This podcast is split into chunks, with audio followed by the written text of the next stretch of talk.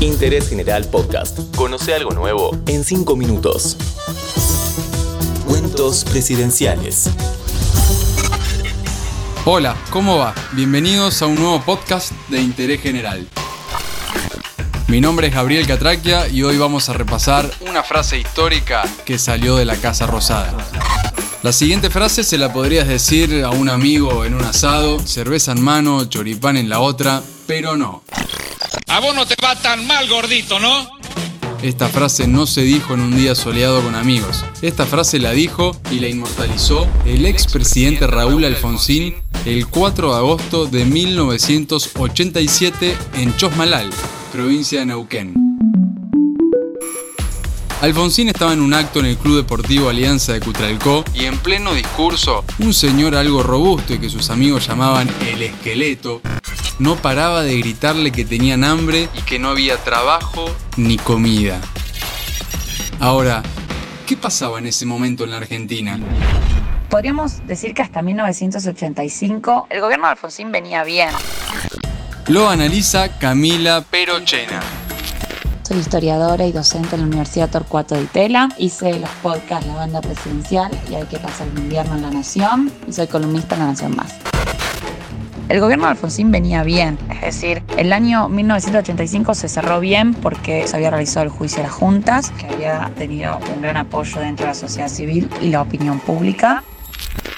El plan austral venía funcionando, se había logrado en parte frenar o desacelerar la inflación, las elecciones habían ido bastante bien, por lo cual el futuro en 1985 parecía promisorio, pero las primeras nubes en el gobierno de Alfonsín aparecen hacia 1986 y 1987, el año en el que se produce esa frase, es ya un año de crisis.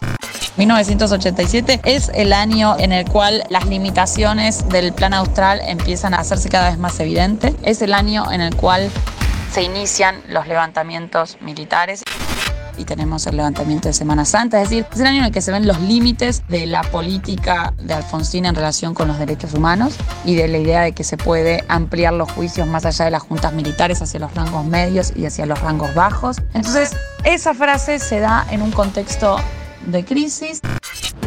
¿Y a quién se dirigía Raúl Alfonsín? ¿Quién era ese gordito, según sus propias palabras, que había interrumpido su discurso? Y se la pronuncia un dirigente sindical de ATA. Hay que tener en cuenta cuál era la situación con los sindicatos en ese contexto. ¿no? El gobierno Alfonsín venía con una relación tensa con los sindicatos desde que asumió cuando intentó pasar la ley Muchi, que era una ley de democratización sindical, una ley que no logró ser aprobada, pero que le trajo muchísimos conflictos con los sectores sindicales. Después de eso, todos conoceríamos que el gordito en cuestión se llamaba Sergio Valenzuela, quien confesó que había sido invitado al acto para hacer un poco de ruido con los bombos, claro. Valenzuela después contó que él no tenía ni idea si tenía que ir a apoyar o a putear a la política. Claramente optó por esta segunda opción. ¿Y qué significó esa frase en medio de todo este contexto? De esto nos habla Mauro Becerra, soy licenciado en Comunicación Social, especialista en Comunicación Política y miembro de la Asociación Argentina de Consultores Políticos, ASACOP. Pensándolo en términos de comunicación, el a vos no te va tan mal, gordito, es una frase que cae bien en el argentino, que mezcla ironía, pero que también define al otro en una palabra, que completa su sentido cuando pensamos en lo que había dicho originalmente Sergio Valenzuela al presidente, ¿no? Y Alfonsín, de raíz española, gallego, temperamental, cortó de plano su discurso sabiendo que a la otra persona no le enfocaba a nadie, sino que el que estaba en el centro de la escena era él, y buscó definir la situación completa. A vos no te va tan mal, gordito. La frase de Raúl Alfonsín también hizo que Valenzuela se transformara en toda una celebridad en su pueblo del sur, por atreverse a desafiar y gritarle la verdad a un presidente en pleno acto. En el año 2000 pasó a ser secretario general de ATE de las localidades de Cutralcó y Plaza Winkle.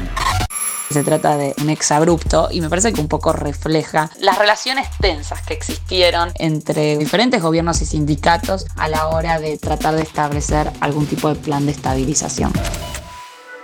¿Querés auspiciar en Interés General Podcast? Escribinos a contacto arroba interésgeneral.com.ar